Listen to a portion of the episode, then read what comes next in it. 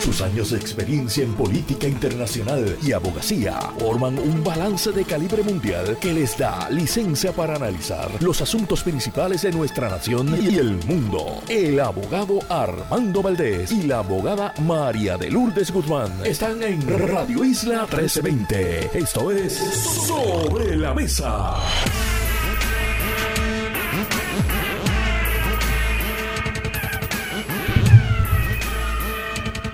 Buenos días Puerto Rico, soy Armando Valdés, usted escucha Sobre la Mesa por Radio Isla 1320. Hoy en Sobre la Mesa, José Tato Rivera Santana será nuestro analista principal a partir de las 9 de la mañana. También estará con nosotros Silverio Pérez a las 9 y 24 y a las 9 y 40 Claudia Sofía Cordero, estudiante de la Escuela de Medicina de Ponce, se sienta a la mesa. Todo eso y por supuesto, como todas las semanas, de lunes a miércoles y hoy es miércoles, que para ella sabe a viernes. Marilu Guzmán se sienta a la mesa y junto a ella analizamos todos los temas para hoy 14 de febrero, día de San Valentín, día del amor, de la amistad. Tenía un amigo que decía que también era el día de la lujuria, incluso que principalmente era el día de la lujuria. Se los dejo sobre la mesa. 14 de febrero del 2024, son las 8 y, y nada, son las 8 en punto de la mañana. Los asuntos del país tienen prioridad, por eso llegamos a poner las cartas sobre la mesa. Vamos a poner las cartas sobre la mesa de inmediato. Hay varios temas que quiero discutir localmente. Vamos a estar hablando sobre la demanda que han radicado varios grupos empresariales contra el Fondo del Seguro del Estado por el costo de las primas para asegurar los empleados que trabajan en esas empresas y también empleados domésticos, por ejemplo, que trabajan en hogares de personas. Incluso uno siempre debe tener una póliza del fondo. Esta es mi recomendación si usted no la tiene. Si usted recibe personas que trabajan en su casa en cualquier tipo de cosa, va una persona a repararle una gotera, va una persona a limpiar en su casa. Muchas personas tienen ese tipo de servicio. Eh, cualquier tipo de trabajador que usted reciba en su hogar debe estar cubierto por una póliza del fondo. ¿Por qué? Porque si esa persona en el ejercicio de su trabajo tiene un accidente en su hogar, usted es responsable. Y esas pólizas de servicios domésticos tienden a ser incluso, pienso yo, un poquito caras considerando la cobertura que ofrecen y considerando como plantean estos grupos empresariales, considerando las ganancias, los réditos que genera la corporación del Fondo del Seguro del Estado, que la razón por la cual es pública y no una empresa privada como en la mayor parte de los estados, creo yo que en la totalidad de los estados, es precisamente porque se entiende como un servicio público y como servicio público no debería tener un fin de lucro. Y debería entonces proveer el mejor servicio posible al menor costo posible para que eso sea un beneficio para la economía y para los trabajadores. Estos empresarios dicen, bueno, sí, se le provee un buen servicio a los trabajadores, pero al empresario y a la economía esto implica un alto costo y eso debería revisarse por el tribunal. Vamos a estar hablando sobre eso. Quiero hablar sobre el tema del salario de los legisladores. Eso ha estado dando de qué hablar recientemente en el contexto también de la controversia por el salario de los jueces y hay varias propuestas sobre la mesa. Quiero tocar ese tema. Voy a hablar sobre esta controversia que se ha suscitado ahora entre la jueza presidenta del Tribunal Supremo y el juez, o debo decir, el presidente de la Cámara de Representantes, Rafael Tatito Hernández. Han habido señalamientos de parte y parte y la jueza presidenta ha salido a advertirle al presidente de la Cámara que tenga mucho cuidado con lo que dice. La pregunta es por qué ahora y por qué no antes. ¿Y será que como había dicho aquel famoso secretario de Justicia y amigo, Roberto José Sánchez, una cosa es una cosa y otra cosa es otra? Voy a plantear esa pregunta y dejarla sobre la mesa. Y también quiero comentar brevemente unas cosas que dijo esta mañana Mariana Nogales aquí en Pegados en la Mañana con Julio Rivera Saniel. Julio la entrevistó y ella dijo que lo que resta del caso en su contra por parte del fiscal especial independiente es una mera equivocación. Yo quiero analizar eso con mucho cuidado, con mucho detenimiento. Pero antes, hablemos sobre asuntos que están sucediendo a nivel de Estados Unidos y a nivel internacional. Quizás algunos de ustedes han estado siguiendo noticias de varias partes, varios países europeos donde han habido protestas de eh, grupos agrícolas, de agricultores, protestando por diversas razones, entre ellas por el tema de los precios que ellos tienen que pagar por servicios y materias primas que utilizan en la producción agrícola, pero también por los precios bajos, entonces que le eh, paga el mercado a esos agricultores y están planteando, yo creo que eh, en alguna medida con razón, que sin agricultores no tendríamos seguridad alimentaria. Esas protestas las hemos estado viendo en lugares como Francia, donde son bastante comunes, pero también en países como Italia, España, Suiza, Rumanía y ayer también en la India, donde hace dos años también hubo una serie de manifestaciones por parte de agricultores en dicho país. Estas manifestaciones se están materializando de forma similar a través del el mundo.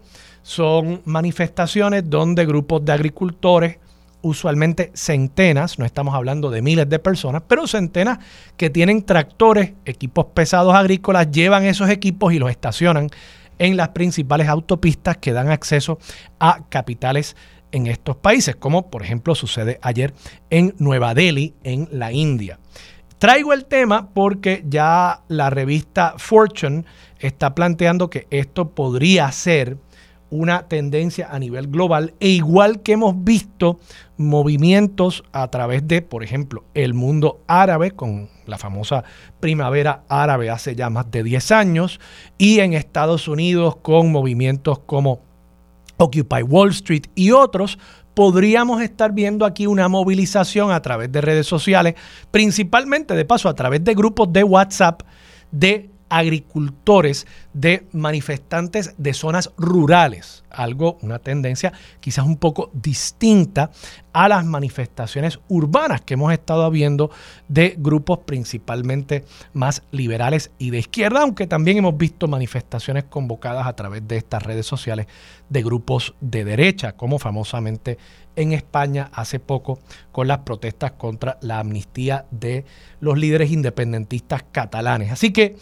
esto podría ser una nueva tendencia a nivel global, protestas, manifestaciones convocadas por redes sociales de la ruralía de estos países y habrá que estar pendiente a ver si esto sigue propagándose como la pólvora a través del mundo. Por otro lado, también a nivel internacional, España e Irlanda le han reclamado a la presidenta de la Comisión Europea, Úrsula von der Leyen, medidas más contundentes sobre Israel por su asedio a Gaza y las vulneraciones de los derechos humanos de los palestinos. Todo esto ante la inminente ofensiva del ejército israelí sobre Rafa, que como hemos discutido aquí es la ciudad sureña en la franja de Gaza, donde esencialmente se ha refugiado la mayor parte de la población de la franja de Gaza, luego de que a partir del ataque terrorista de Hamas el 7 de octubre, el Estado de Israel y las autoridades militares de ese país le advirtieran a los palestinos que debían esencialmente desplazarse desde el norte hacia el sur por la inminente en aquel momento invasión de la parte norte de la franja de Gaza.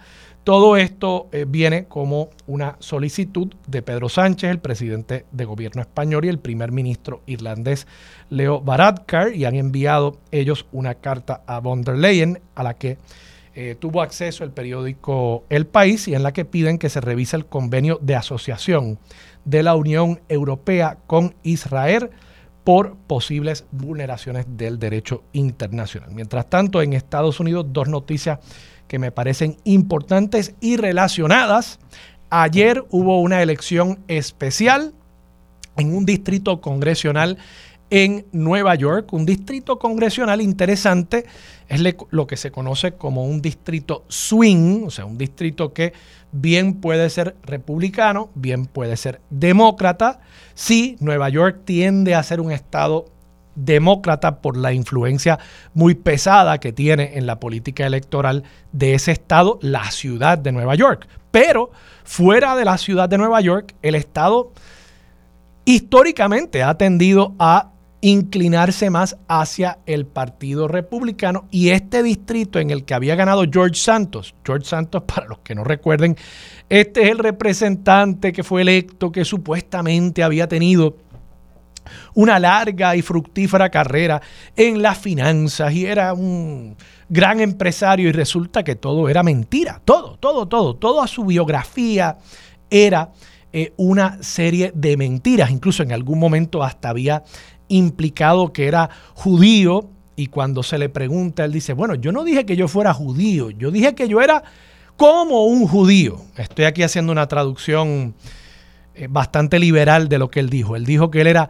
Jew-ish, o sea, esta famosa expresión que se usa eh, para decir que algo es ish, o sea, algo es un poquito, casi, casi como eso en lugar de realmente lo que significa la palabra Jewish, que es yo soy judío. Así que este George Santos, luego de, de ser removido de su escaño por su propio partido, de paso, por el Partido Republicano, había naturalmente que sustituir a quien fuese eh, removido de ese escaño, George Santos. Allá, allá a diferencia de acá, cosa que hablamos ayer en el programa, Allá una elección para sustituir una figura removida como George Santos o realmente cualquier figura. Muere un representante, tiene que renunciar por la razón que sea. La elección para sustituir ese representante es abierta. Eso no sucede necesariamente en el Senado. En el Senado ustedes recordarán famosamente que cuando renuncia Barack Obama, el que era gobernador del estado de Illinois, Rod Blagojevich, dijo, bueno, yo tengo algo de valor aquí y yo voy a ver quién me ofrece más, quién era el mejor postor para la sustitución de ese eh, senador que había renunciado, Barack Obama, por haber sido electo presidente. Y es que en el Senado los gobernadores tienden a ser quienes sustituyen. Pero en la Cámara, en la Cámara es una elección abierta. Hubo la elección abierta ayer, un swing state, y gana el demócrata, un swing district, debo decir, gana el demócrata.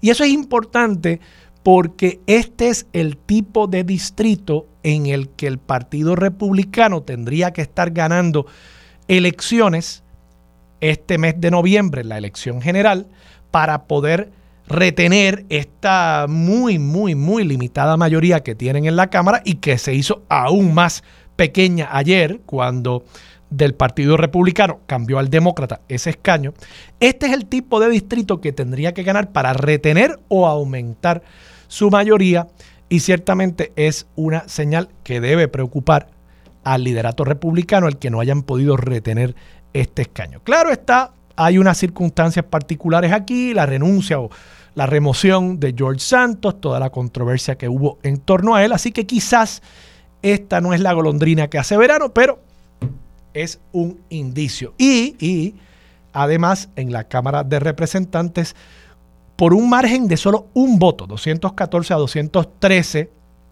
todos los demócratas votaron en contra, tres republicanos también votaron en contra, pero lograron con el regreso de Steve Scalise a la Cámara, lograron tener suficientes votos los republicanos.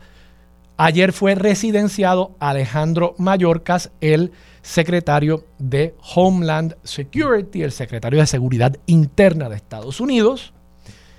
Claro está, ahora esto pasa al Senado, donde habrá el juicio político y en el Senado se requieren dos terceras partes, no una mayoría simple, para removerlo del cargo y, por supuesto, allí el Partido Demócrata tiene mayoría y hay, creo yo, personas más sensatas, incluso del Partido Republicano, que han señalado que realmente estamos ante un proceso de residenciamiento que no tiene que ver con los high crimes and misdemeanors, que es el estándar que establece la Constitución, sino que estamos ante una diferencia de política pública, particularmente sobre política pública migratoria, y que esto no debería ser el mecanismo que utilice el Congreso para dirimir controversias, desavenencias, diferencias que puedan haber sobre materia de política pública. Veremos en qué queda todo esto, pero de nuevo, todos los analistas estadounidenses proyectan que quedará en nada y que simplemente será parte del teatro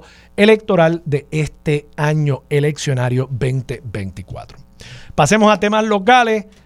Como les dije, la representante Mariana Nogales estuvo en entrevista aquí en Pegados en la Mañana con Julio Rivera Saniel. Ayer hubo un caso en el tribunal de la jueza superior Joelín Lao, en el que se estaba evaluando una moción de desestimación de los dos cargos que quedan por perjurio y falsedad ideológica contra la representante Mariana Nogales de una retaíra de cargos que le había radicado el fiscal especial independiente. ¿Cómo se dirimirá eventualmente esa controversia sobre la moción de desestimación? Lo sabremos en los próximos días. La jueza eh, pasará a juicio y emitirá su sentencia. Pero, pero, Mariana Nogales estuvo aquí esta mañana y dijo que eso realmente no era un delito lo que se le estaba imputando, porque fue meramente una equivocación al llenar un formulario. Y yo tengo que, hacer este señalamiento como lo he hecho anteriormente, porque yo creo que no se puede minimizar esto. Y yo, miren, si le desestiman los cargos, pues santo y bueno, santo y bueno. Y, que la representante Mariana Nogales pues pueda eh, continuar eh, ejerciendo su labor como representante. Pero yo sí creo que es importante que uno señale la hipocresía. Porque yo creo que eh, yo personalmente estoy harto, estoy harto de la hipocresía de la política. Porque si esto le pasara a un representante popular, a un representante PNP, es más, hasta un representante del proyecto Dignidad, los primeros que estarían con los alaridos indignados, rasgándose las vestiduras, serían los miembros del movimiento Victoria Ciudadana y usarían cualquier omisión en un informe financiero como otra justificación más para adelantar la narrativa de la política vieja versus la política nueva. Pero como es uno de los de ellos, pues entonces han salido a defenderla. Y estos informes son importantes. Estos informes son importantes. Que no los usemos correctamente son otros 20 pesos.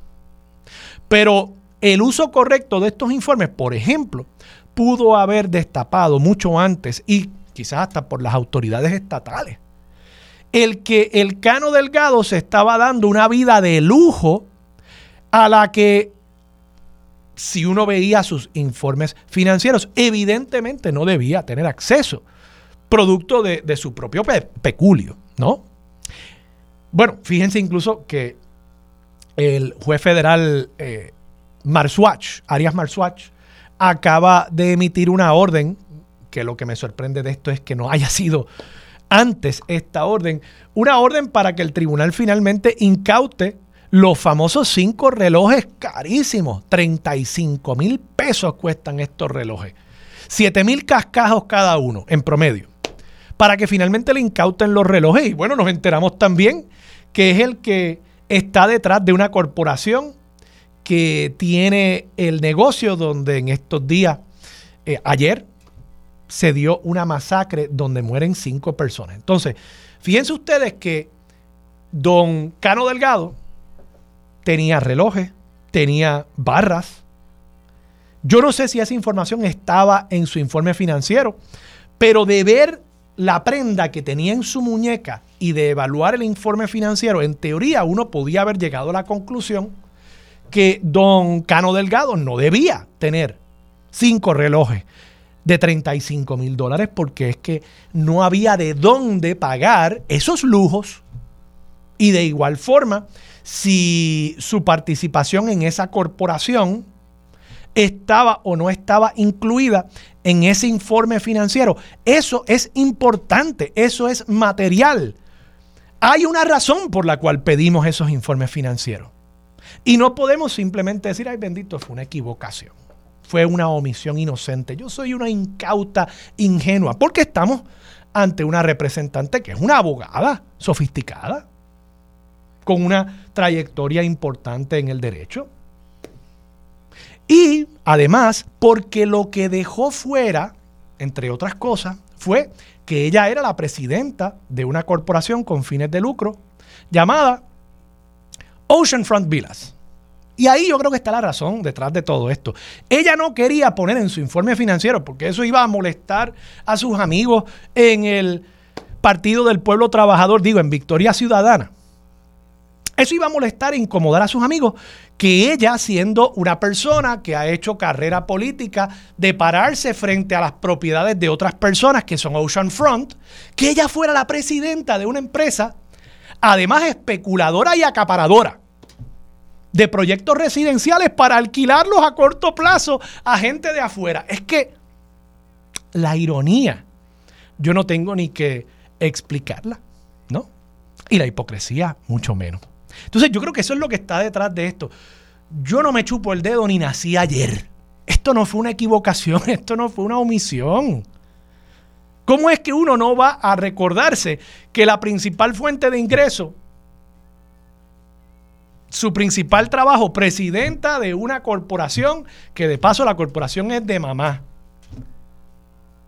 ¿Cómo es que ella se equivocó y se olvidó y omitió esa información? Bueno, pues yo no sé. De nuevo, miren, ojalá que salga bien, ojalá que le desestimen los cargos, pero no me venga con el cuento de la equivocación. Aquí hay un intento por esconder, por ocultar, digo, esta es mi opinión, yo creo que hay un intento por ocultar algo que no conjuga, que no iba de la mano de la narrativa del Partido del Pueblo Trabajador, de Victoria Ciudadana y de toda su trayectoria política. Oceanfront Villas, miren qué ironía. Vamos a la pausa. Regresamos con más de Sobre la Mesa. Por Radio Isla 1320. Quédate en sintonía. Conéctate a radioisla.tv para acceder y participar en nuestra encuesta diaria. Sobre la mesa por Radio Isla. Los asuntos de toda una nación están sobre la mesa. Seguimos con el análisis y discusión en Radio Isla 1320. Esto es Sobre la Mesa. Regresamos, soy Armando Valdés, usted escucha Sobre la Mesa por Radio Isla 1320. Marilu Guzmán se sienta a la mesa. Marilu, buenos días. Buenos días Armando y saludos a todas las personas que nos escuchan. Marilu, otra noticia, no la comenté en el primer segmento, se me pasó, pero eh, hemos estado reportando esta mañana aquí en Radio Isla otro caso de hit and run. La información preliminar que provee la eh, Policía de Puerto Rico señala que el personal de la División de Homicidios del CIC de Aguadilla y de la División de Patrullas de Carreteras, adscrito al negociado de la policía, investiga un accidente hit and run de carácter fatal con peatón ocurrido a las 8 y 25 de la noche de ayer en la carretera 417, kilómetro 1.7, jurisdicción del barrio Malpaso en Aguada. Según información preliminar, los hechos ocurren mientras el peatón Melquisedec Lugo Valentín, de 53 años, persona sin hogar, natural de Aguada, cruzaba la citada vía de rodaje, carente de cruce peatonal y de pobre alumbrado, donde fue impactado por el conductor de un auto que transitaba en dirección de oeste a este y el cual abandonó la escena sin prestarle ningún tipo de ayuda al peatón, quien falleció en el lugar a consecuencia de las heridas sufridas en el accidente. Yo tengo que volver a señalar esto, Marilú, porque es que este yo creo que ya es el tercer, cuarto, quinto caso. No sé cuántos ya hemos discutido en lo que va de este año 2024 de casos donde se fuga una persona. Y fíjate, yo no voy a pasar juicio de nuevo sobre si el conductor fue negligente o no. Precisamente, un lugar, estas carreteras rurales son bien peligrosas no hay cruces, no hay iluminación a menudo. Eh, por mucho que uno esté eh, pendiente, posiblemente cuando tú vas a, doblar en una curva, aparece una persona, quizás este eh, peatón dice que es una persona sin hogar, posiblemente estaba algo desorientado, yo no sé, ¿verdad? Quizás no había comido bien en el día. O sea, pueden haber muchos factores. Muchos factores que quizás el accidente o el choque como tal no sea producto de la negligencia del conductor. Quiero ser justo en eso. Ahora, cuando usted decide evadir la escena, usted cometió un delito. Eso es innegable. Usted cometió un delito. Y, y, estamos viendo, yo creo que un aumento marcado en estos casos, y yo creo que tiene que ver con la impunidad que estamos viendo en esto. Ayer incluso el representante Héctor Ferrer estaba discutiendo este tema y él planteaba que la pena para una persona que es detenida y que sopla por encima del nivel eh, de alcohol en la sangre permitido, se expone una pena de 15 años. Una persona que evade la escena de un choque se expone solamente a 10, él está planteando, bueno, eso no hace sentido, esa diferencia, y que debería equipararse esas penas. Eh, yo, yo tiendo a estar de acuerdo, de nuevo, no es por un asunto punitivo y quizás aquí tú y yo podamos diferir, es que yo creo que las penas tienen un efecto disuasivo también, o se supone que tengan un efecto disuasivo, y en la medida en que no se apliquen y que haya impunidad, pues el próximo que tenga una situación como esta, de nuevo, en el momento hace el cálculo y dice, muchachos, yo salgo mejor yéndome a mi casa. Y que resuelva el tipo que está tirado ahí en el, en el pavimento. Mira, yo no creo que tenga que ver con las penas, yo creo que tiene que ver con la sensibilidad y la conciencia ciudadana que tenemos cada cual. Yo, yo he visto casos, ¿verdad? Este, o sea, casos que, que, que, de los que he conocido y también he tenido en los tribunales de, accidentes muy desafortunados em, y personas que, pues se han quedado en la escena. Yo creo que es, em, eh, es terrible que una persona arrolle a un ser humano y continúe la marcha, como no sea, ¿verdad? Que tú eh, estás bajo los efectos de bebidas embriagantes o bajo los efectos de sustancias o andas en un carro hurtado, algunas, alguna cosa por la que tú no quieras que a ti se te arreste. Pero la conciencia ciudadana y la sensibilidad más elemental llaman a que tú tienes que, que, que que pararte y, ayudar en la medida que sea posible este, a que esa persona pues sea, eh, sea rescatada, ¿verdad? Sea, sea, se le ayude eh, y que no vaya a fallecer aunque dependiendo de las heridas que sufra, la persona pudiera haber muerto en el acto, etcétera. Y yo, a mí me parece que eso tiene mucho que ver con la frecuencia con la que están ocurriendo estos incidentes.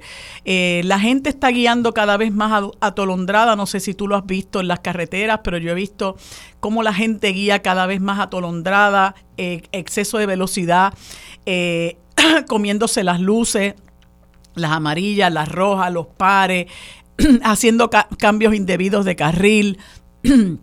y a mí me parece que eso tiene que ver con un problema de conciencia ciudadana y tiene que ver también con la falta de policías que hay que puedan vigilar eh, eh, al país. Vamos, yo lo he dicho en muchas otras ocasiones, yo no creo un Estado policíaco, pero nosotros debemos tener una fuerza policíaca que ayude a la prevención del delito. Y en muchas ocasiones tú ves una serie de cosas este, y, y pues no hay policías que intervengan y nos pasamos viendo eh, un montón de boricuadas, como le dicen por ahí, eh, que, que, que, uno dice, esto, esto, esto, esto es impensable que estén ocurriendo cosas tú has escuchado la expresión, si los hombres fueran ángeles no haría falta gobierno, ¿no? Creo que se le atribuye se le atribuye, no sé si a Thomas Jefferson, que dijo, si los hombres fueran ángeles no haría falta gobierno, ¿no?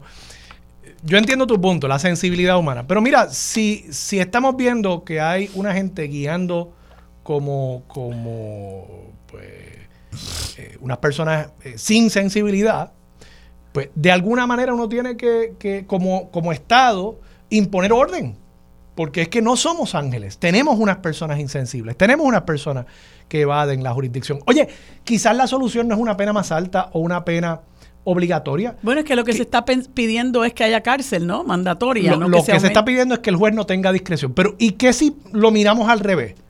¿Qué si en lugar de algo punitivo decimos, mire, si usted se detiene en la escena, la pena que le aplicaría, si alguna, por, digamos, estar conduciendo bajo los efectos del alcohol, lo que fuera, negligencia.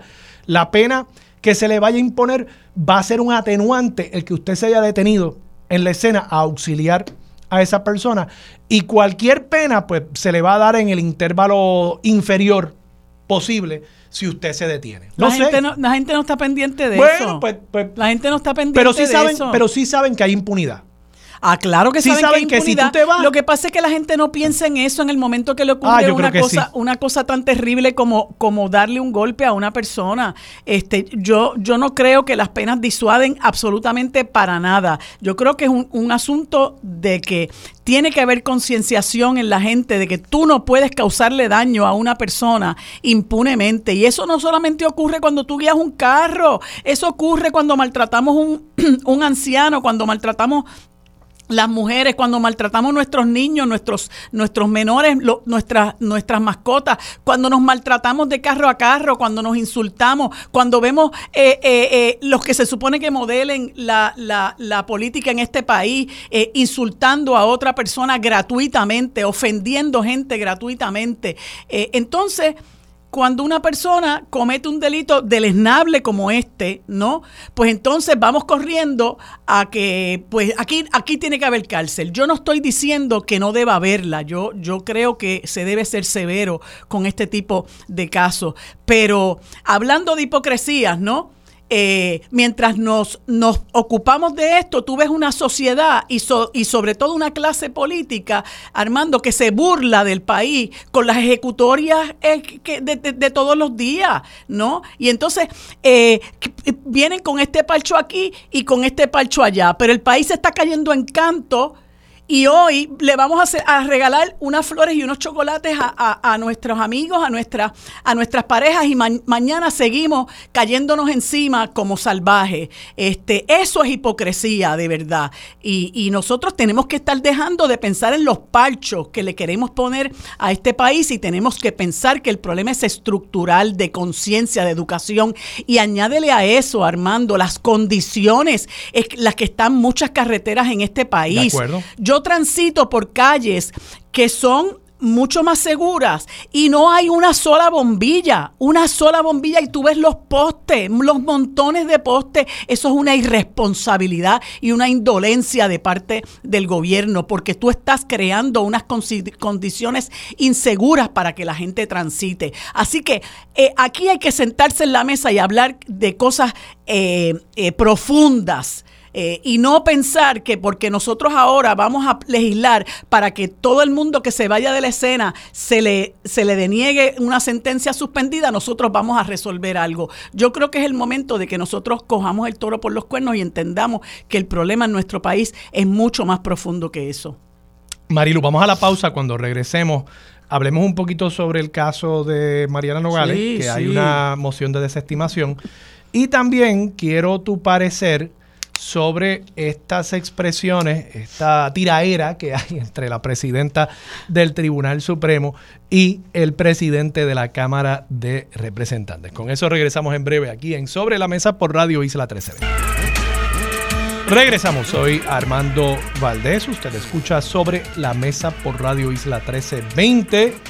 Marilú Guzmán sigue sentada a la mesa. Marilú, el caso de Mariana Nogales hubo una eh, vista sobre una moción de desestimación en la sala de la jueza Joylin Lao eh, para eh, eh, posiblemente lograr la desestimación de los dos cargos que quedan, de una retaíla de cargos que había radicado el FEI y que no lograron eh, en la etapa de causa para arresto, regla 6, no lograron eh, que, que se hallara causa. Y fueron en alzada y no han logrado eso. Quedan estos dos cargos, falsedad ideológica y, perjurio, eh, y están tratando de que se desestime. Mariana Nogales argumenta es una equivocación. Y yo creo que es una equivocación. Yo pienso que la gente se equivoca cuando llena los informes de la Oficina de Ética Gubernamental. La gente se equivoca cuando llena las planillas de información personal y económica que hay que someter en los casos de pensión alimentaria. La gente se equivoca cuando llena las planillas de contribución sobre ingresos y siempre tiene la oportunidad de enmendarla y con eso no hay ningún problema y a nadie en su sano juicio, salvo gente que opera de mala fe, se le ocurriría imputarte un perjurio. Eso lo he visto yo 1500 veces. Pero entonces, claro, Mariana Nogales, que es emblemática de esta persona que le pone el dedo en la llaga a un montón de estos políticos que operan con hipocresía en este país, porque supuestamente vienen a defender los intereses de su constituyente, a defender la constitución de los Estados Unidos y la de Puerto Rico, a defender lo que dice la constitución en términos de la defensa de nuestros recursos naturales, que nosotros venimos a obrar con honestidad, pues...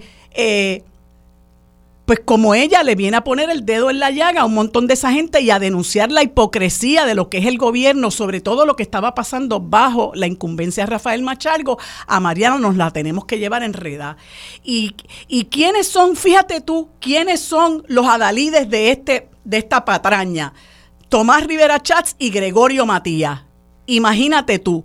Este es el ejemplo del, del, del legislador modelo en este país. Tomás Rivera Chats y Gregorio Matías, que despotricaron contra Mariana Nogales con, la, con, con, el contubernio de varios eh, medios de comunicación que difamaron a Mariana Nogales, porque entre otras cosas dijeron que había evadido contribuciones, dijeron que era dueña de 12 y 13 propiedades, dijeron que había dejado de, de pagarle al CRIM.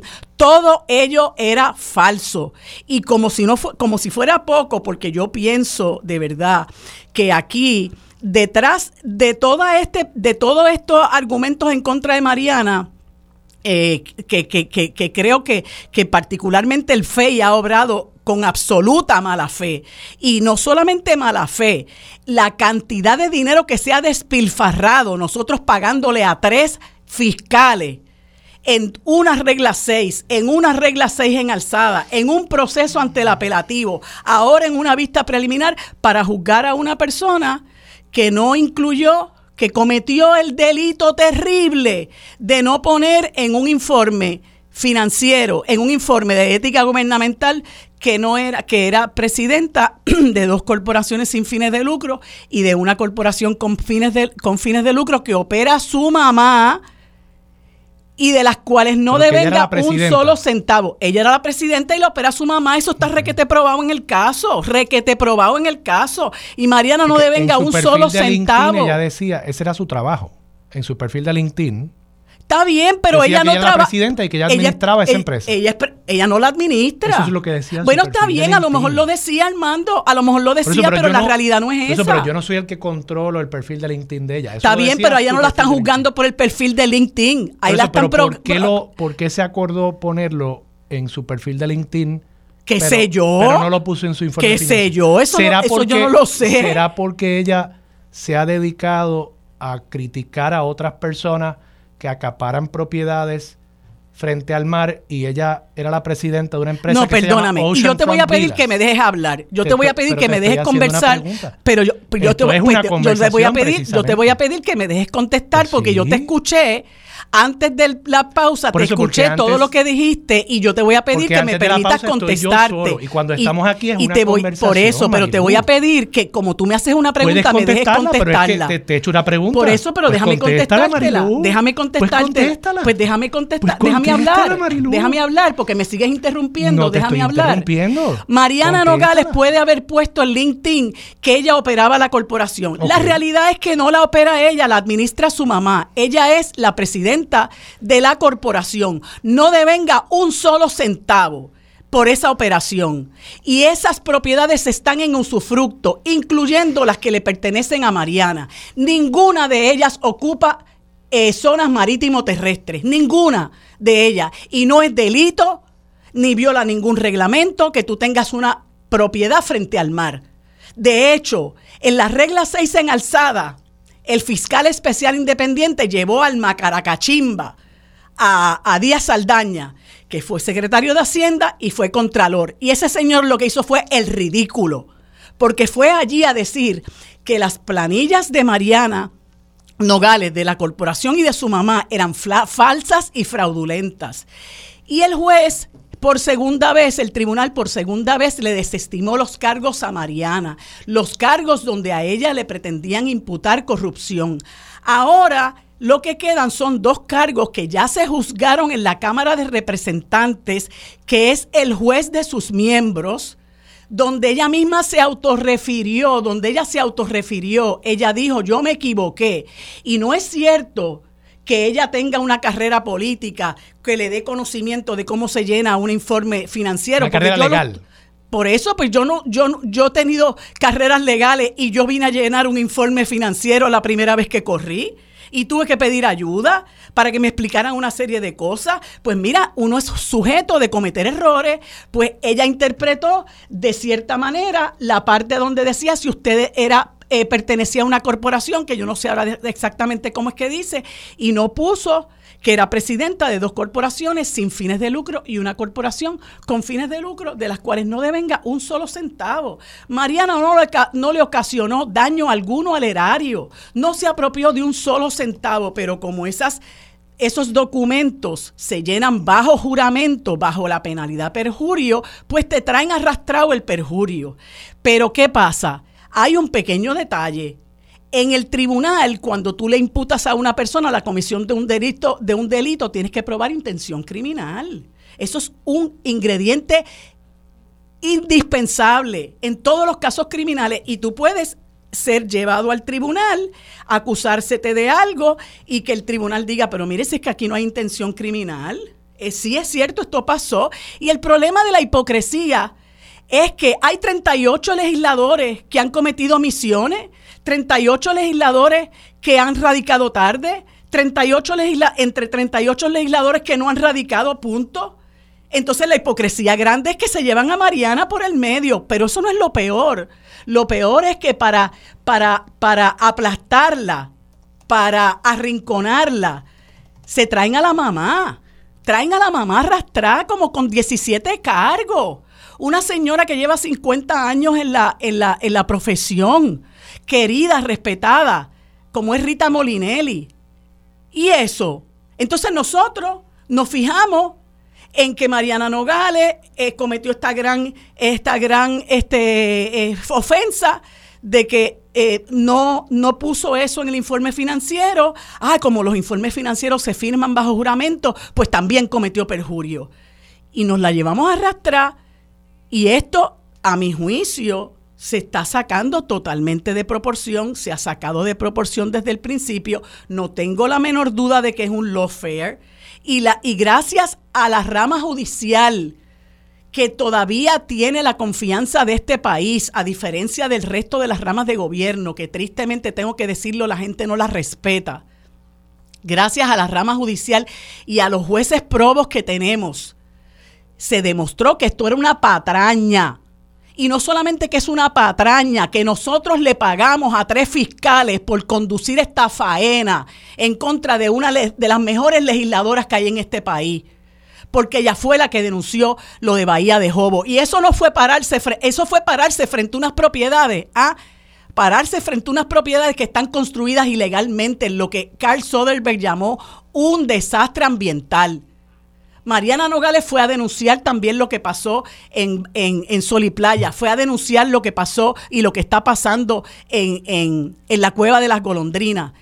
Y eso yo se lo tengo que, que, se lo tengo que reconocer y la admiro por eso. Ahora, yo no vi a nadie arregarse las ventiduras cuando se llevaron a Jaime Pereyó por estarle dando chavos a Naudi Hernández por un cuadro telefónico que nunca funcionó. ¿Cómo que no? Que nunca funcionó. Pero ¿cómo, el, cuadro, el cuadro que telefónico. Se las vestiduras. Ay, que pero yo, yo no he visto a nadie hablando de Pereyó. Ay, el Pereyó. ¿Cómo que nadie habló de Pereyó? Marilu, Pereyó. Pereyó se tuvo que declarar culpable pues por negligencia en el pues, cumplimiento pues del deber de paso. hablando, hablando de cargos que no le radican a nadie. Negligencia en el cumplimiento del deber. ¿Tú sabes cuántos funcionarios negligentes hay en este país? o sea, vamos a ser honestos. Oye, de nuevo. Ojalá, por eso. Y, y Perello se tuvo que declarar culpable por eso. Vamos, mira, porque no le pudieron probar más nada. Pero bueno, el punto es. Bueno, yo no sé si no le pudieron probar más nada lo mismo, o si decidieron llegar a un arreglo con ellos. Es lo mismo. Es lo mismo que está pasando con Mariana. no, no es lo mismo. A Mariana, a Mariana. El FEI radicó unos cargos, no pudieron probarlo. Y quedan dos cargos. Y veremos qué sucede. Y son los dos cargos, fíjate, negligencia en el cumplimiento del deber cuando se le acusó de que él había cometido actos ilegales con fondos públicos. A Mariana Nogales, evasión contributiva, ¿y qué es lo que queda? Perjurio y falsedad ideológica. Es eh, o sea, trajiste un caso que precisamente es muy análogo.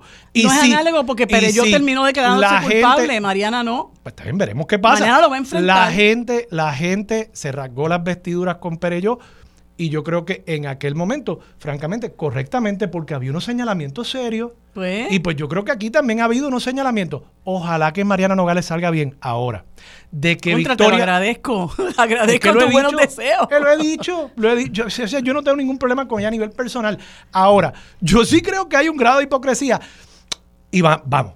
Oceanfront Villas, 15 apartamentos de los que ella era la presidenta de la corporación. ¿Y qué tiene que ver? Que tiene, que, tiene que ver. Que Victoria Ciudadana no quiere que más nadie tenga apartamentos para alquilar a corto plazo. ¿De dónde tú te sacas Ay, eso? Bendito, está bien. ¿De dónde tú te sacas eso? si en Victoria Ciudadana hay un montón de gente, hay hasta empresarios, hay cooperativistas, hay personas que tienen eh, eh, fincas que... O sea, que Victoria Ciudadana no tiene problema con que la gente tenga muchos apartamentos y muchas propiedades de vivienda. La gente no eso es una corporación. y tú, y tú, como abogado, sabes la diferencia entre una persona natural y una persona jurídica. Yo puedo tener una corporación y la, y la administra o sea, que si yo formo una corporación, yo puedo acaparar todas las propiedades residenciales nadie está que yo hablando de acaparar nada. 15 nadie apartamentos. eso es una corporación y la opera su mamá y su mamá tiene derecho a hacer eso y su mamá no, es de Victoria Ciudadana, ella no tiene derecho, Ella tiene derecho a hacerlo, pero si lo hace otra persona u otra corporación que no es parte del movimiento, es un problema porque ¿Y quién, ¿Y quién te ha dicho a ti que nosotros estamos criticando gente porque tengan una corporación y la estén operando? El problema es hacer las cosas deshonestamente. deshonestamente como pasó en Sol y Playa que se quedaron con la zona marítima. Pues claro, pues porque eso es un problema social, Armando. Es un problema Ocean social Front Ocean no, no está creando ningún problema social. Bueno amigos, hoy como todos los miércoles tenemos el panel compuesto por el licenciado Rafael Anglada y el planificador José Rivera Santana. En el siguiente segmento conversamos con el escritor y un motivador Silverio Pérez. En el último segmento conversamos con el estudiante de la Escuela de Medicina de Ponce, Claudia Sofía Cordero. Esto es lo próximo en Sobre la Mesa. Los asuntos de toda una nación están sobre la mesa. Seguimos con el análisis y discusión en Radio Isla 1320. Esto es Sobre la Mesa. Bueno amigos, como les dije hace unos instantes, hoy como todos los martes, los miércoles, perdón, tenemos el panel compuesto por el planificador José Rivera Santana y excusamos al compañero y amigo licenciado Rafael Anglada que está atendiendo unos asuntos personales. Así que damos la bienvenida, las gracias y los buenos días al querido amigo José Rivera Santana. Buenos días, Tato, ¿cómo estás? Muy buenos días, Marilú. Muy bien por acá. Me alegro. Siempre me agradecido por la invitación. ¿Cómo no?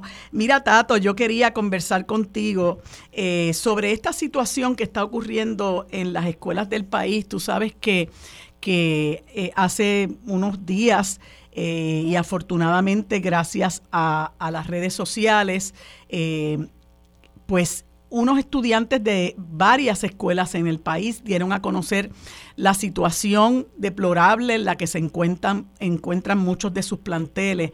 Eh, yo considero que esto es una falta de respeto a las comunidades escolares y es un problema recurrente todos los años y tú y yo que tenemos unos añitos ya. Eh, todos los años vemos lo mismo, todos los años vienen con la misma cosa.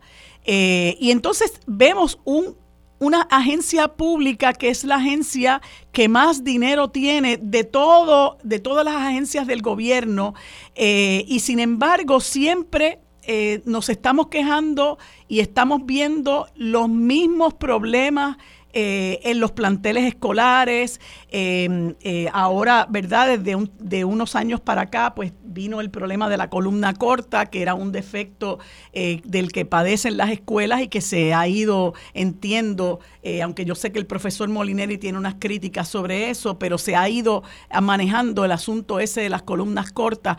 Pero siempre lo que tiene que ver con, con la planta física, con la, la, la mala condición de los baños, la carencia de materiales, equipo, etcétera, siempre es una queja constante. Y entonces estos jovencitos eh, que, que, como bien señalaba eh, la jovencita que habla eh, como, como parte de, de, la población escolar de una escuela en Camuy, dijo, pues nosotros ya no tenemos miedo y vamos a decir lo que hay, ¿no? Em, y, quisiera escucharte con relación a esta situación porque eh, aquí hay una, una oficina que se llama Oficina para el Mejoramiento de las Escuelas Públicas, que yo tengo que preguntarme qué es lo que está pasando con esa oficina realmente, porque si tenemos una oficina para el mejoramiento de las escuelas públicas y tenemos otra, otra que se llama la Autoridad de Edificios Públicos y entiendo que entre ambas agencias se comparten el mantenimiento de, de las escuelas, pues uno se pregunta qué está pasando, ¿no? Eh, y, quisiera eh, también conversar contigo sobre eh, el hecho desafortunado de que se hace más crítico el problema con el cierre de tantas escuelas, algunas de las cuales se han convertido en estorbos públicos, pero lamentablemente la actitud de los gobiernos eh, ha sido una, a mi juicio, de, indolencia y peor aún, en este caso, la secretaria de Educación pues ha recriminado a los jovencitos y las jovencitas por hacer estas denuncias e incluso ha mencionado que hay maestros detrás de esto. Eh, y, creo que, que tú y yo, como muchas personas que nos escuchan, eh, entendemos que, el, sistema escolar es algo que debe ser el tesoro de, cada país y que en Puerto Rico, lamentablemente, pues, eh, pues se, le, se le trata eh, como, con, con, total indiferencia y con total indolencia como lo estamos viendo en estos días. Cuéntame, pues mira, Es algo que resulta increíble, como tú mencionas, y además imperdonable de que en el Departamento de Educación, con el presupuesto que tiene, que es la agencia que más presupuesto tiene de la agencia del gobierno de Puerto Rico, se le asignan eh, entre fondos estatales y fondos federales sobre 4 mil millones de dólares al año. Que las escuelas no estén en condiciones, que las escuelas no estén en situación que puedan recibir a los estudiantes, que se sientan satisfechos en ese ambiente escolar, por lo menos el ambiente físico, pero que además con el cierre de escuelas que se supone que se hizo para ahorrar dinero al Departamento de Educación, la situación se haya agravado, pues esto es muestra de que realmente lo que hay es un caos administrativo en el Departamento de Educación que no puede tolerarse porque se trata de la educación de los niños y niñas del país, que se supone que es eh, de las prioridades más altas que tenemos como sociedad, es el proyecto social eh, más importante que tenemos. Y además aquí se ve claramente una cadena de eventos que demuestran la incapacidad, la falta de responsabilidad de quienes han dirigido el Departamento de Educación estos años. Porque fíjate que se anunció el cierre de escuelas porque había una reducción de la población escolar y porque había que ahorrar dinero. Y Julia Keller eh, cerró eh, cientos de escuelas. Eh, los estimados son de cerca de 500 escuelas fueron fueron cerradas eh, cuando se inicia el cierre de escuelas como parte de esa estrategia. Pero ahora vemos que no había un plan para atender el cierre de las escuelas. Eh, ayer salió la noticia también, creo que fue reseñada en algunos de los medios, de que la oficina del Contralor encontró que habían equipos abandonados, expedientes de estudiantes en muchas escuelas y, algunos en total valorados en cerca de medio millón de dólares. Eh, y la razón que se pone o que se, se levanta para, para responder a esta, este hallazgo de la oficina del Contralor eh, es que se está en proceso de que se va a tomar cartas en el asunto. Bueno, pero que eso tenía que ser parte del proceso desde sus inicios. Siempre están en eh, proceso. cuando se decidió cerrar la escuela, tenía que haber un plan de qué hacer con las escuelas, con, con esas estructuras, con esa planta física, cómo se le iba a dar mantenimiento, qué se iba a hacer con los equipos que habían en esas escuelas con los expedientes, con las fotocopiadoras, con las computadoras, con los pupitres, con las pizarras y con todo lo que es ese mobiliario escolar que está dentro de las escuelas. Bueno, pues lo que nos dice el informe de la Contralora es que no se había no se, no se había hecho el plan y se hizo el plan no se hizo nada, se engavetó. Así que ahí tenemos un, un aspecto de lo que es esta crisis que se manifiesta sobre nuestras escuelas y que tiene como uno de sus principales portavoces en estos momentos a los estudiantes y las estudiantes que han hecho público eh, esas denuncias a través de las redes sociales. Entonces tenemos también el, el otro, la otra dimensión del problema. Como parte de esa estrategia de desmantelar las escuelas, se le redujo el presupuesto a la Oficina de Mejoramiento eh, de las Escuelas, a la OMEP. Eh, la OMEP es parte o es la, institución responsable, la dependencia responsable adscrita al Departamento de Educación de darle mantenimiento a las escuelas que no están bajo la autoridad de edificios públicos. Así que entre ambas agencias, OMEP y la autoridad de edificios públicos, eh, recae la responsabilidad de darle mantenimiento a las escuelas. Bueno, pues a ambas se les reduce el presupuesto, no solo a la OMEP, sino también a la autoridad de edificios públicos. De hecho, a la autoridad de edificios públicos prácticamente la han desmantelado. Entonces no hay no hay la, el instrumento, o sea, lo que se supone fuera, la forma de manejar el mantenimiento de las escuelas y esa transición, pues eso también fue desmantelado, pues tenemos la tormenta perfecta. Cierre de escuelas precipitado, a lo loco, cerrar por cerrar. Luego no hay mantenimiento porque además se desmantelaron las agencias que iban a darle mantenimiento a las escuelas. Eh, y ahora la respuesta es que vamos a ver qué pasa, pues realmente no hay respuesta. Esa, esa excusa o esa respuesta de los oficiales del Departamento de Educación, incluyendo la secretaria actual, es una argumentación que lo que demuestra claramente es que no tiene ningún plan y que no tiene ninguna respuesta. Ahora van a ver cómo responden ante la opinión pública. E, esto es increíble, o sea, no, no, hay, no hay forma de justificarlo ni de explicar que se haya incurrido en, en este desastre administrativo con el Departamento de Educación. El tercer factor el tercer factor tiene que ver con que en efecto lo que está pasando es que el Departamento de Educación, al igual que otras agencias del gobierno de Puerto Rico, es presa de los contratistas. Eh, los cazadores de renta, como se le llama en términos económicos, que son estas empresas privadas, estos contratistas, que se les da contrato para que hagan el trabajo que antes hacían las agencias públicas, pero que no lo hacen bien, como se ha demostrado, y cobran mucho más de lo que le costaba al Estado o a la agencia pública hacer esas funciones. Aquí hay un robo, o sea, aquí realmente hay un saqueo de fondos públicos, porque no hay forma de explicar que con 4 mil millones de dólares al año el presupuesto del departamento... Sí, sí, por eso eh, eh, fluctúa entre 4 mil y 5 mil. Pero este año son 5 mil, creo que el año pasado también. En años anteriores era 4 mil y hace 10 años era 3 mil. Pero siempre ha sido el presupuesto más grande. es un presupuesto que no hay razón, no hay forma de explicar que no hayan eh, que no tengamos las mejores escuelas en términos de planta física con ese presupuesto. Bueno, porque se lo llevan los contratistas en parte. Eh, y otros pues se despilfarran. Y otros se abandonan, como son los equipos que se abandonan. Pues esto es intolerable. O sea, el, el asunto no es falta de recursos, es mala administración, falta de visión, falta de responsabilidad y el intento constante y permanente de sectores privados de saquear los fondos públicos. Entonces tiene que haber una administración de gobierno que se enfrente a eso, que tenga las rodillas, que no se le doblen las rodillas eh, y que se enfrente con determinación a todas estas variables y a estos factores que son los que están determinando que esto esté pasando y que esté llegando el Departamento de Educación y la educación de nuestra juventud a los niveles en que está llegando.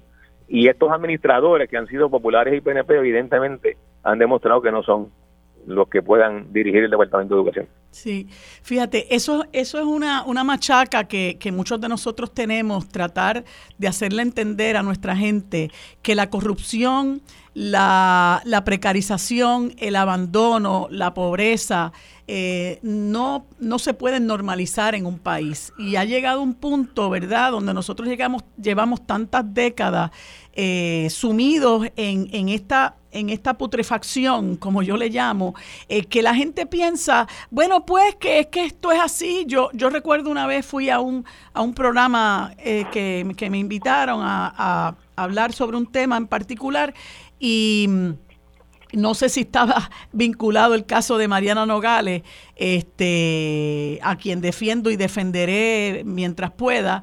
Eh, y, recuerdo que una de las personas panelistas eh, decía, bueno, pero si nosotros fuéramos a buscar un político que no sea corrupto, nos quedaremos sin políticos.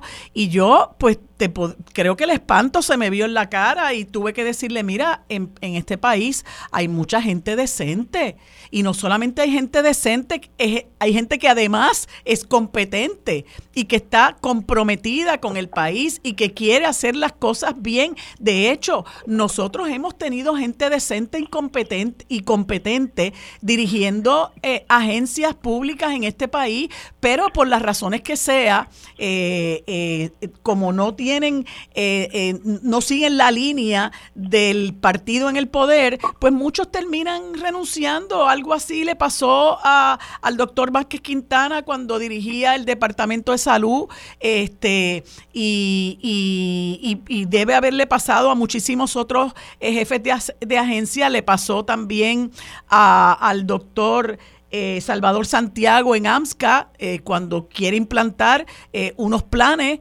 y se da cuenta de que no encuentra eco, no encuentra apoyo en la administración central, pues mira, se van y tristemente perdemos mucha gente buena, mucha gente competente que está dispuesta a servirle al país. Y entonces, ¿qué es lo que tenemos? Gente que llega en ánimo de lucrarse, en ánimo de servirse, en ánimo de ayudar a lucrar a otros. Y tristemente, el, el, Departamento de Educación, que es, como hemos dicho, la agencia que más eh, presupuesto tiene, se ha convertido en el botín particularmente del Partido Nuevo Progresista, porque fíjate, Tato, que tienen la triste distinción de que dos de sus secretarios de educación fueron arrestados por corrupción. Y ha habido otros escándalos, porque hubo otro que lo, que lo, lo, votaron porque creo que, que, tenía un pillo de lujo y así por el estilo. Y ya tú sabes, en este, en este cuatrienio, la señora Raíces, creo que fue la quinta eh, secretaria de Educación después que votaron a Eliezer Ramos eh, y todo lo que pasó con, con, con los tres que intentaron eh, nominar dos, dos, dos, dos, mujeres y un, y un hombre y, el último eh, pues eh, prácticamente salió pitado de allí como dicen. ¿Por qué? Pues se demostró que era un politiquero y entonces tristemente a lo que vienen es a politiquear y eso no solamente se traduce en el saqueo de fondos públicos, sino en la desmoralización de los empleados que están allí dando el todo por el todo por cumplir con lo que es la misión y visión del, del Departamento de Educación.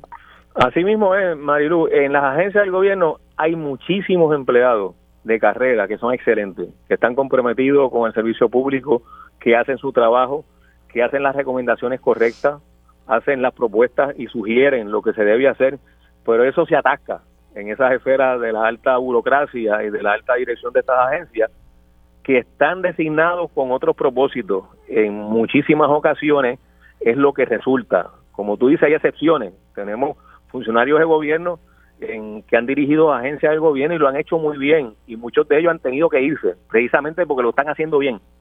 Eh, pero esa es la, la tragedia nuestra, de que tenemos una clase política que ha sido sujeta o ella misma es representante de unos sectores económicos particulares y poderosos, que es a quienes representan.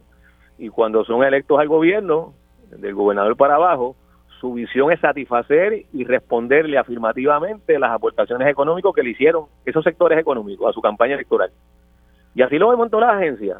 Eh, de educación, pues es un botín enorme, 5 mil millones. Eh, ese funcionario, cuando se nombra, eh, lo que hay detrás del proceso de nombramiento son presiones terribles para que el sector económico más poderoso pueda tener un representante en ese departamento y que pueda entonces eh, favorecerlo con, con, los contratos y los subcontratos. Pero lo mismo pasa en muchas otras agencias del gobierno. Eh, esa, esa es la realidad. Por eso es que tenemos que cambiar esto. si queremos de verdad darle una respuesta satisfactoria una respuesta a nuestros niños y niñas en las escuelas de que efectivamente como sociedad vamos a agarrar el toro por los cuernos, tenemos que cambiar en la forma en que se ha dirigido el gobierno de Puerto Rico y cambiar a quienes han tenido la responsabilidad en las pasadas décadas de asumir esa dirección y han fracasado ante nuestro país. Y eso es una decisión política, o sea, aquí hay que actuar políticamente para coger el toro por los cuernos, como decía, eh, porque de lo contrario vamos a seguir lapachando y vamos a seguir lamentándonos y cada vez que se inicie un año escolar o un semestre escolar vamos a estar discutiendo los mismos titulares los mismos titulares, sin ningún cambio. Y cuando surjan situaciones con el ambiente, vamos a seguir discutiendo lo mismo, de que se actuó tarde, de que no se actuó, de que no se aceptaron las recomendaciones, de que los técnicos de recursos naturales y los científicos de recursos naturales hicieron las recomendaciones correctas y el secretario o secretaria tomó otra decisión. Pues eso hay que cambiarlo, porque esa ha sido la historia ya demostrada y pues claramente nos ha traído hasta donde estamos. Sí, y, y ahora que tú hablas del asunto de los recursos naturales, eh, tú sabes que recientemente se emitió eh, una, una orden, yo pues tengo que expresar, eh, pues que, que, lo dije ahorita, que, que pues quizás salvo sus muy contadas excepciones, yo me siento orgullosa de, de la rama judicial eh, que nosotros tenemos eh, y, y, francamente cuando uno eh, conoce o postula frente a un juez o una juez que, que, tú sabes que está haciendo su trabajo con devoción, con dedicación, con compromiso, con integridad, con total independencia judicial, pues yo te diría que es como dicen los gringos, a dream come true. Eh, y, hay un juez en, en Guayama, el juez Danglada Rafucci, yo hace mucho tiempo lo conozco, es juez hace bastante tiempo también, eh, que fue el que ordenó la demolición de todas las estructuras en, en Bahía de Jobo. Eh, un, un, desastre ambiental, un crimen ambiental que, que, se dio a la tarea de denunciar Mariana Nogales.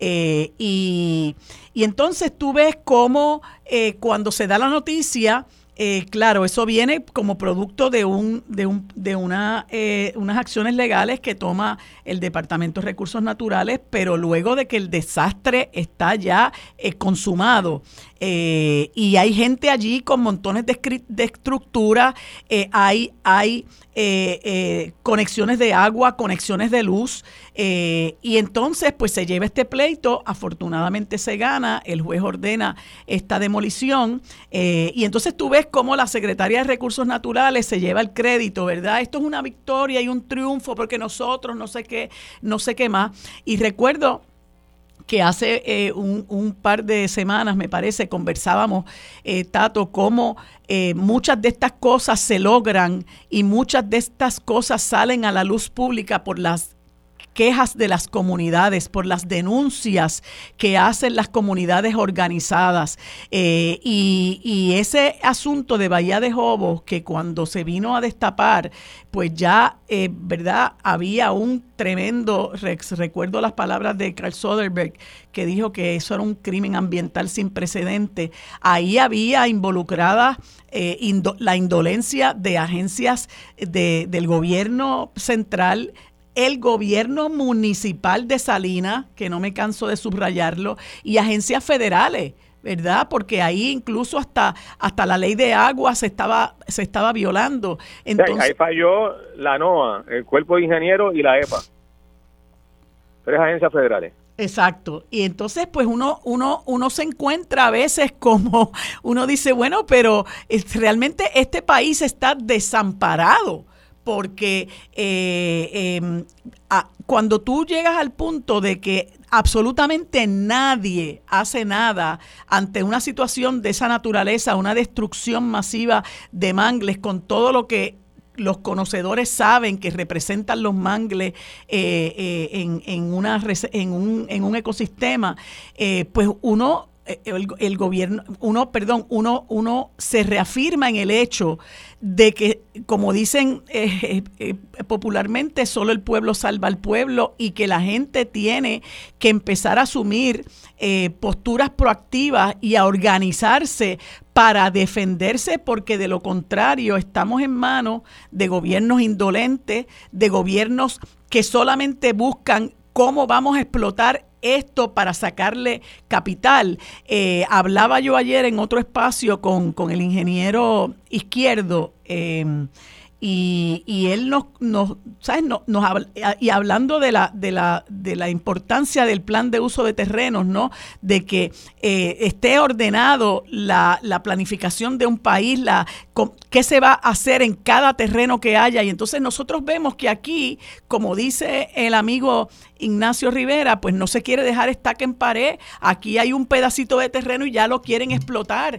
Eh, hay un, una situación en Playuela, en Aguadilla, conversaba yo el otro día con una de las portavoces de, esa, de, la, de las comunidades que enfrentan ese desarrollo, eh, porque hay una impresión eh, que yo creo que la promueve también el Departamento de Desarrollo Económico y Comercio, de que aquí el progreso es la construcción de varilla y cemento, cuando aquí eh, ya eh, el valor ecológico eh, de, un espacio, lo, mucha gente lo, lo busca y tenemos la, el deber de protegerlo porque eso tiene un valor en sí mismo y no se puede destruir y se ha permitido que eso se haga con total impunidad en montones de lugares en el país. Y por eso es que se han desmantelado y se le ha quitado importancia a las agencias que tienen como responsabilidad la planificación del país y la protección de los recursos naturales. Tanto la Junta de Planificación como el Departamento de Recursos Naturales Ambientales han venido a menos como resultado de decisiones que se han tomado desde el gobierno y como parte de esa visión neoliberal de que el Estado no intervenga y que se interviene sea a favor de los intereses económicos dominantes. Eh, y el resultado, pues, que la Junta de Planificación no planifica, el Departamento de Recursos Naturales protege muy poco o llega tarde en la protección de los recursos naturales nuestros, para no hablar de la Junta de Calidad Ambiental, que prácticamente también ha sido desmantelada y la han subsumido dentro de la sombrilla del Departamento de Recursos Naturales, pero en el caso de la Junta de Planificación la han subordinado, o sea, la, han convertido en un apéndice del Departamento de Desarrollo Económico y Comercio, que eso es una cosa que no tiene ningún sentido, es una barbaridad, es una cosa atroz. La Junta de Planificación, como muy bien mencionabas que dijo Pepe Izquierdo, es la que dirige el desarrollo, eh, no es al revés. Y aquí se tomó una decisión de meter a la Junta de Planificación bajo la dirección del Departamento de Desarrollo Económico y Comercio. ¿Y qué ha pasado en, en estos últimos años, desde que se aprobó el plan de uso de terreno en el 2015? Que ha sido la propia Junta de Planificación la que con sus acciones está torpedeando la implantación del plan de uso de terreno. Algo inconcebible. Sí, y eso, y eso, pues como tú dices, eh, políticamente lo tenemos que resolver y sobre este asunto pues seguiremos conversando. Tato, gracias como siempre, ¿verdad? Por toda la, eh, la conversación tan interesante que me permites tener contigo. Así que conversamos el próximo miércoles. Que tengas buen día. Bueno amigos, en este segmento hoy conversamos con el querido amigo, escritor, trovador, humortivador Silverio Pérez, a quien le damos los buenos días y las gracias por acompañarnos en este espacio. ¿Cómo estás, Silverio? Pues muy bien y, te agradezco que incluyas la categoría de trovador, eso me gusta. sí, sí, tú eres un muy buen trovador, a mí me encantan tus trovas, que eso es un arte. Eh, Hoy acabo de, publicar mi mensajito de, San Valentín a Jessica, son unas décimas que, que le escribí y, creo que yo pues, inevitablemente adopto la décima como mi forma poética de, expresar y, me siento muy orgulloso de eso porque eso es parte de nuestra cultura. Claro, y es parte de lo que a mí me gustaría que se diseminara, ¿verdad? Esa maravilla que es la décima y el arte que entraña el poderlas escribir, porque eso, como tú has explicado muchas veces, pues eso tiene unas reglas que hay que, que cumplir con mucha rigurosidad.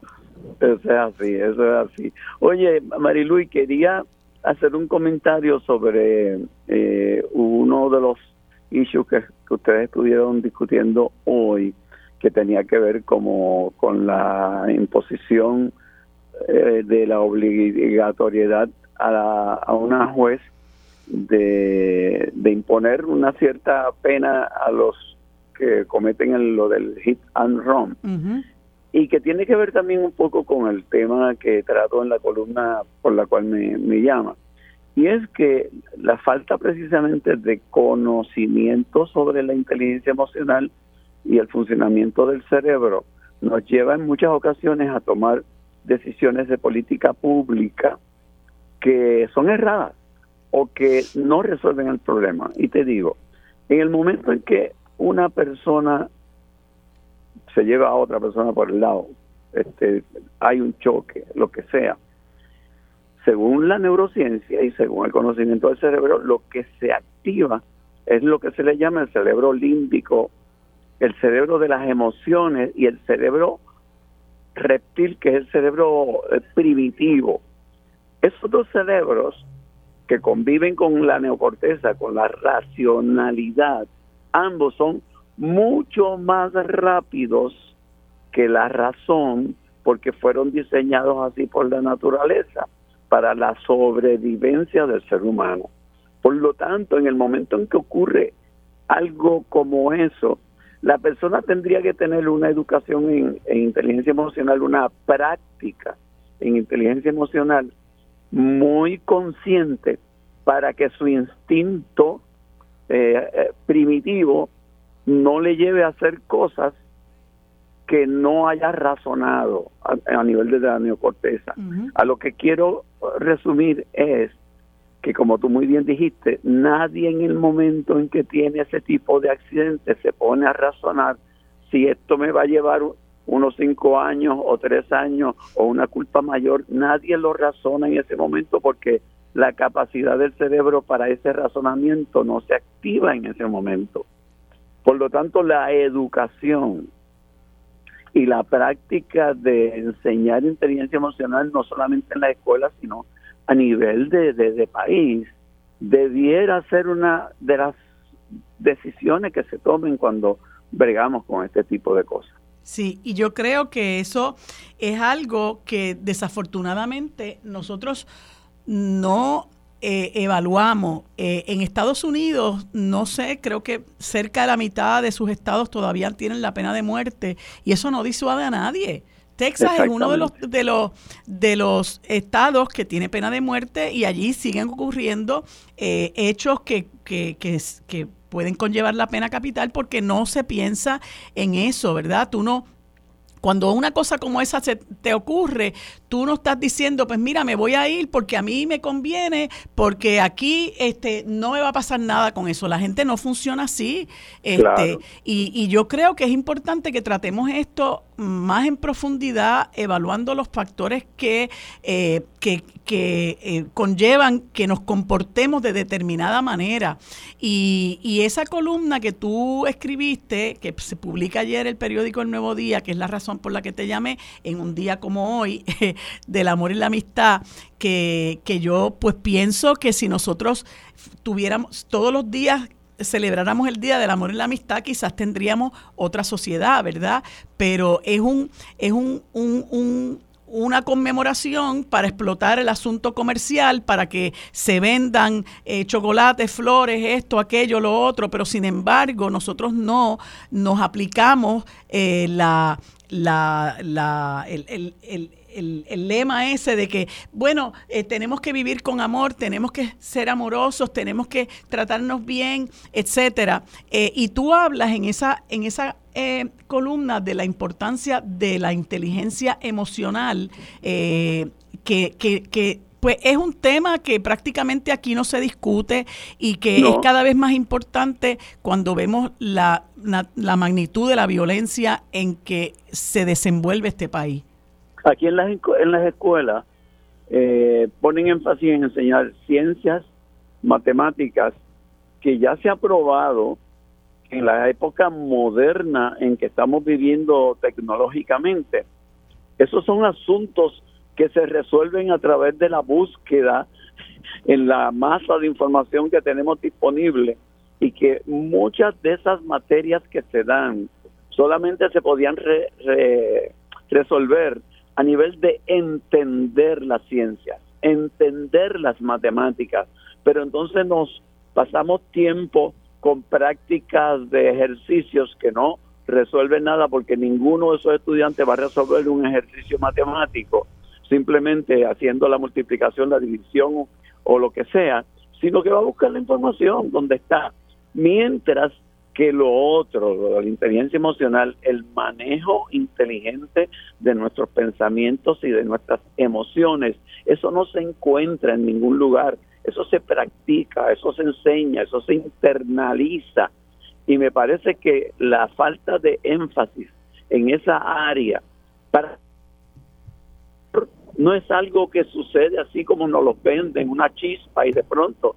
No, hay procesos mediante el cual tú te conecta con una persona, pero eh, una práctica saludable del amor a la larga es un ejercicio de la razón. de la razón, de la inteligencia, el cómo uno maneja su interior y sus pensamientos para vivir en amor, que tiene que ver el respeto a la otra persona, la admiración a la otra persona, el ser equipo con la otra persona.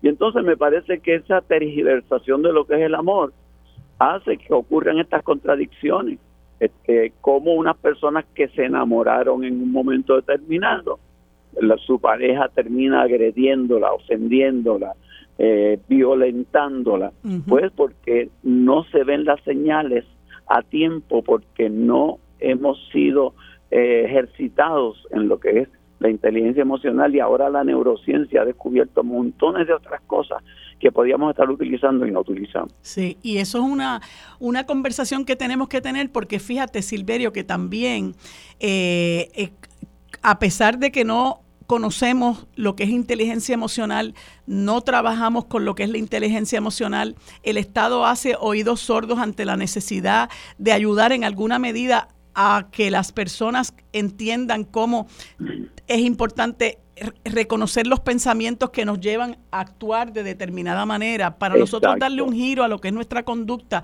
Cuando entramos en, en conductas violentas, el Estado promueve esa violencia también en la medida en que no hay justicia, eh, justicia eh, se me fue la, el, término, eh, mediante la cual se puede ayudar a sanar a esas personas que han pasado por esa conducta tan terrible. El Estado los obliga a seguir peleando en unos procesos adversativos y después que se acaba el proceso adversativo, eh, la gente sigue con coraje porque el, porque el proceso no los ayudó a sanar. Y, Definitivamente. Y, es, un es, es, una conversación pues que, que, no, que nos resta por, por, por tener. entonces yo creo que, que un liderato político razonable, eh, yo creo que eso es parte de las aportaciones que podrían hacer eh, los partidos emergentes y de alianza, es el que hay que educar a través del uso de los medios de comunicación que en cierta forma son responsables de, fomentar este asunto. O sea, cuando tú te disparas 15 minutos de crímenes todos los días, tú estás fomentando en que en el cerebro se desarrollen conexiones que entiendan que eso es normal, que eso es cotidiano. Y entonces los medios de comunicación tienen una responsabilidad que junto con el Estado debieran asumir con campañas realmente bien pensadas yo te aseguro, Manilú, que si se hicieran campañas bien pensadas, donde términos sencillos de lo que es inteligencia emocional se repitieran y se repitieran a través de mensajes, la gente algo se les pega y mm. algo podemos remediar de lo que está sucediendo. Claro, claro. Yo creo que eso es eso es muy importante, pero de nuevo eh, los medios de comunicación tienen mucho que aportar, la, el Estado tiene mucho que aportar particularmente en, sus escuelas. Incluso le comentaba ahorita a Armando eh, que muchas veces queremos resolver asuntos que ocurren eh, con la penalización, pero tú ves una clase política que lo que hace es insultarse unos a otros, buscar la discordia, eh, ver cómo yo te aplasto, eh, y, eso es lo que se promueve, ¿no? Entonces después nos quejamos de que la gente incurra en conductas eh, violentas y desordenadas. Tú, tienes un político que se ha hecho famoso por la forma en que insulta con palabras soeces en sus redes de comunicación que ha invitado a, invitados al programa donde es analista, los ha invitado a pelear. Y tú lo tienes en un medio de comunicación como analista. ¿Qué capacidad de análisis tiene una persona que hace eso y qué tipo de ejemplo como político da? Entonces, si los, si los en cierta forma los medios de comunicación no asumen responsabilidad por lo que transmiten, pues entonces, ¿qué podemos esperar? Pues Silverio, de todas maneras y a pesar de, eh, te deseo un bonito día, le envías por favor mis cariños a Jessica y, mi deseo de un gran éxito en todo esto que ustedes emprenden y te agradezco nuevamente, ¿verdad? Que hagas esas aportaciones tan tan buenas en, tus columnas eh, y tan necesarias y vamos a seguir conversando sobre las mismas en una próxima ocasión. Gracias Silverio, que tengas buen día. Bueno amigos, en este último segmento conversamos con Claudia Sofía Cordero, estudiante de la Escuela de Medicina de Ponce, a quien les damos los buenos días y las gracias por acompañarme en este espacio. Buenos días Claudia, ¿cómo estás? Buenos días, saludos. Eh, estoy sumamente agradecida, ¿verdad?, de que nos hayan brindado este espacio para poder hablar sobre rompiendo tabúes, lo cual va a ser una feria de salud reproductiva, sexual y menstrual. Interesante eso, que va a ser el próximo sábado 17 de febrero de 9 de la mañana a 4 de la tarde en el Coliseo Pedrín Zorrilla de San Juan. Y nos gustaría que me expliques, ¿verdad?, cómo, cómo ya dijiste, es una feria de salud reproductiva, sexual y menstrual. No todo el tiempo uno, ¿verdad?, tiene la oportunidad de conocer que hay ferias que incluyen estos temas. Eh, ¿Cuál es el propósito de hacerla y qué temas, ¿verdad?, con un poquito más de detalle van a cubrir.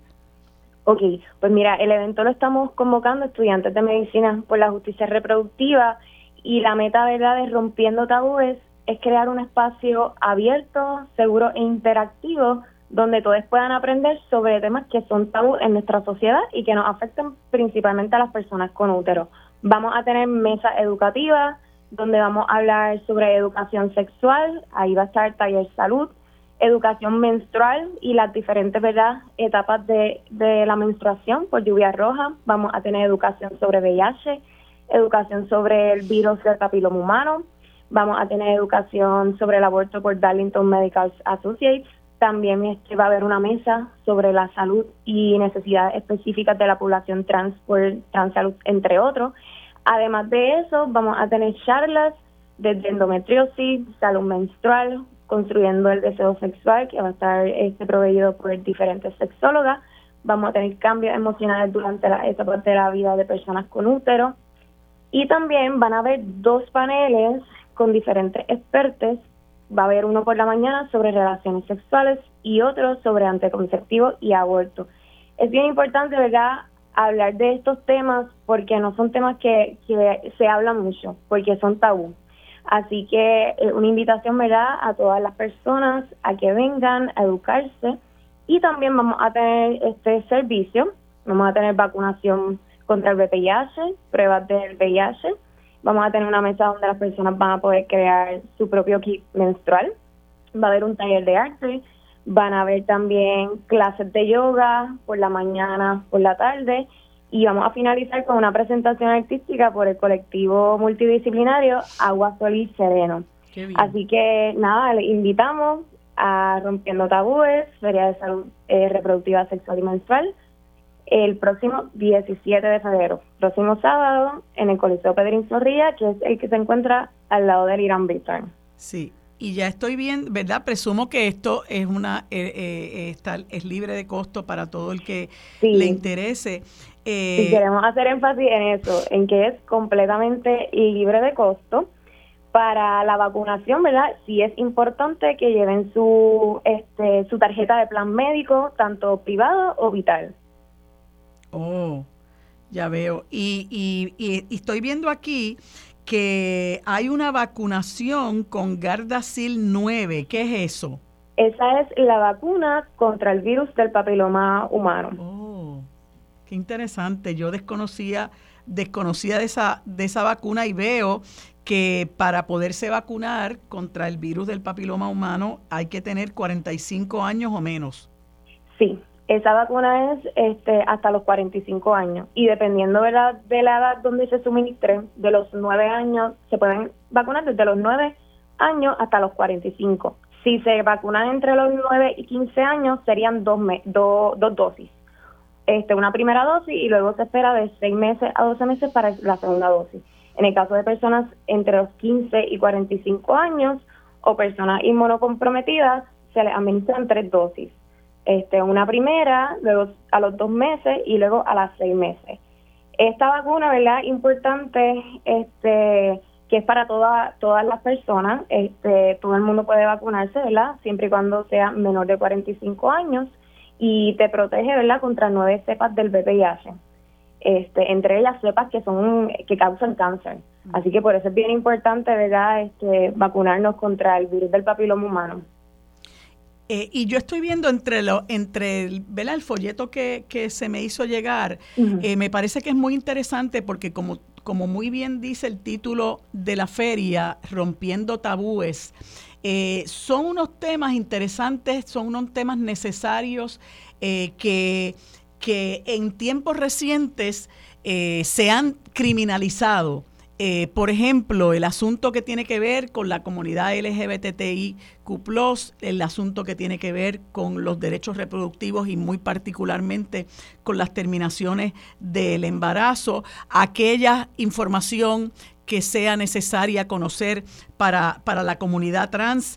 Eh, creo que todas estas eh, el, consumo de, anti, de anticonceptivos.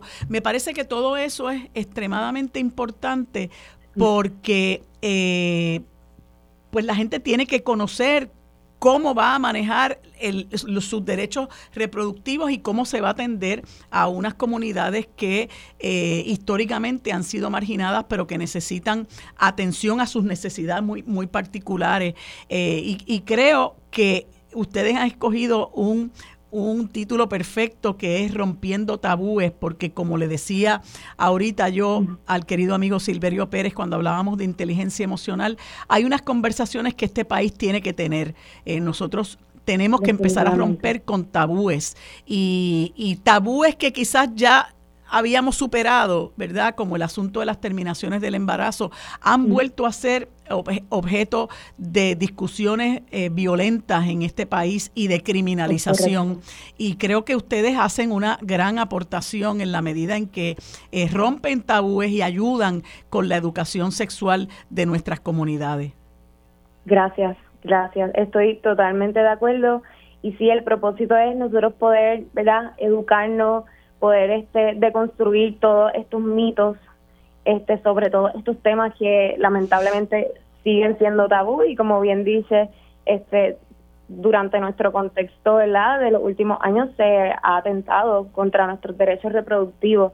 Así que esta conversación tiene que, que continuar y es sumamente importante verdad educarnos todos este para así poder este protegernos y poder este defendernos verdad dentro de de todas nuestras situaciones, tanto de salud como este de vida.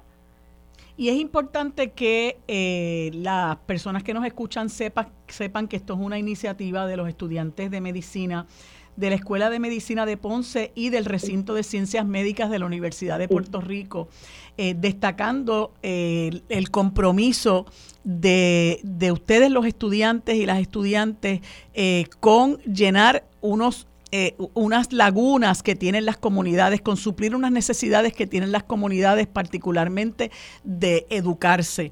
Eh, en estos tiempos donde estamos viendo eh, estudiantes, incluyendo a, los del recinto de ciencias médicas hace unos meses, con relación a, quién iba a ser la decana de, de su universidad, pues estamos viendo también estudiantes de escuelas intermedias y superiores denunciando las condiciones de sus planteles. Me parece que eh, esta iniciativa, que, que, es una iniciativa eh, social, ¿verdad? Eh, que ustedes no se limitan exclusivamente a hacer su trabajo estudiantil y se acabó, sino que ustedes reconocen un compromiso que tienen con la comunidad y este e, evento pues es muestra de ese compromiso que tiene que tener eh, todo profesional con las comunidades a las que posteriormente van a servir. Así que me parece que ese aspecto hay que resaltarlo.